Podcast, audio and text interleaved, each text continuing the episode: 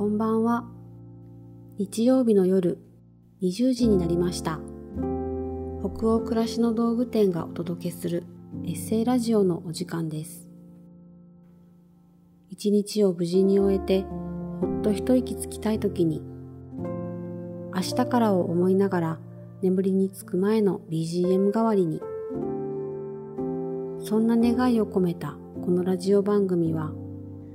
20時のお疲れ様をテーマに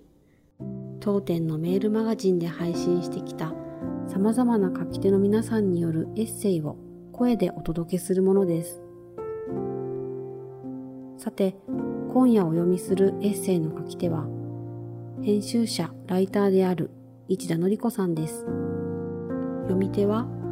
北欧暮らしの道具店のスタッフ青木がお送りします。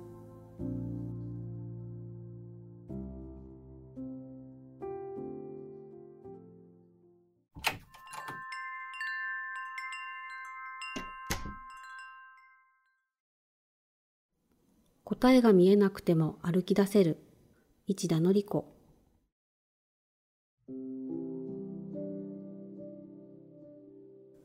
山の上に旗が立っていてそこに向かって登っていけばいいんだったら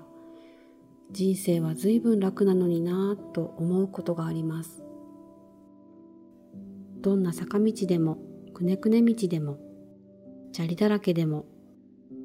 あの旗まで行けば私はきっとハッピーになれる。そう信じられればいいのになぁと。でもどうやらそんな旗はどこにもないらしい。ようやく最近そう諦められるようになりました。仕事でたくさんの人にインタビューをさせていただきます。いろんな人の人生の足跡についてお話を伺うとき、どんな人にも共通していたのが、みんな答えを知らないまま歩き続けてきたということです。一体何が正解なのか、どこに自分が目指す旗が立っているのか、分かっている人なんてほとんどいませんでした。彼ら、彼女らが声を揃えて語ってくれた真実は、人は分かってから歩き出すのではなく、歩き出すから分かるのだということ。自分にとって仕事って何なのか、お金を稼ぐってどういうことなのか、夫婦で暮らすってどういう意味を持つのか、お母さんってどんな存在なのか、思い巡らせてみれば、私たちは周りにあるすべてのことを一歩ずつ分かりながら生きています。もしかして私が答えを知りたかったのは最短距離で誰よりも早くそこにたどり着きたかったからなのかもしれません。でももしかしたら一直線にゴールを目指すなんてすごくつまらないことなんじゃないかと思うようになりました。わからないことを分かっていく。その過程こそが人生の中の一番のお楽しみなのかも。その道中で私たちはいろんなものを拾い上げ、自分を知り、人から刺激を受け、共感し、思いをシェアして、道を歩くこと自体が自分を育ててくれるのだと理解していきます。でも答えが見えないまま歩き出すことは時に不安で怖くて迷ったり足がすくんだり。フリーライターになったばかりの頃夕方駅からの道を歩くと家々の明かりが灯って美味しそうな夕げの匂いがしました。当時私は6畳一間のワンルームに住んでいて洋服を買うのは近所のスーパーの2階でした。いつかあんな風にマンションに住んで好きな洋服を買っておしゃれをして家族で温かい時間を過ごしたいと強烈に思ったことを覚えています。不安と寂しさに押しつぶされそうになりながらよーし頑張るぞと自分を励ましたあの経験は私にとって何よりの宝物です。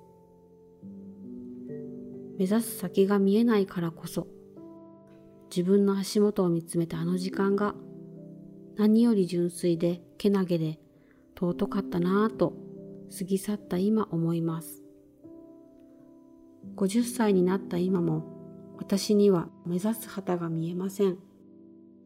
でもいくつかの経験を経てやっと信じられるようになりました。答えが見えなくても歩いていればきっといいことがある。歩みを止めなければ私の足跡はきっと一本の道になる。これからもしっかり足元を見つめて歩いていきたいなと思います。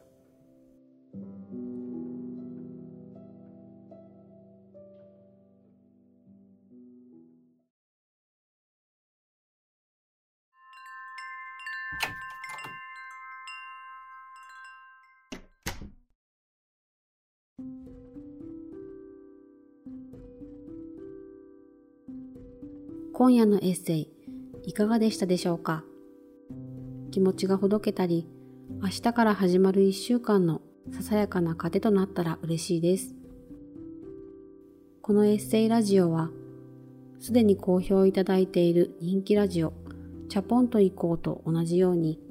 北欧暮らしの道具店のサイトやアプリに加えポッドキャストや Spotify YouTube でも配信をしています。また今夜お届けしたエッセイはテキストでもお楽しみいただけます。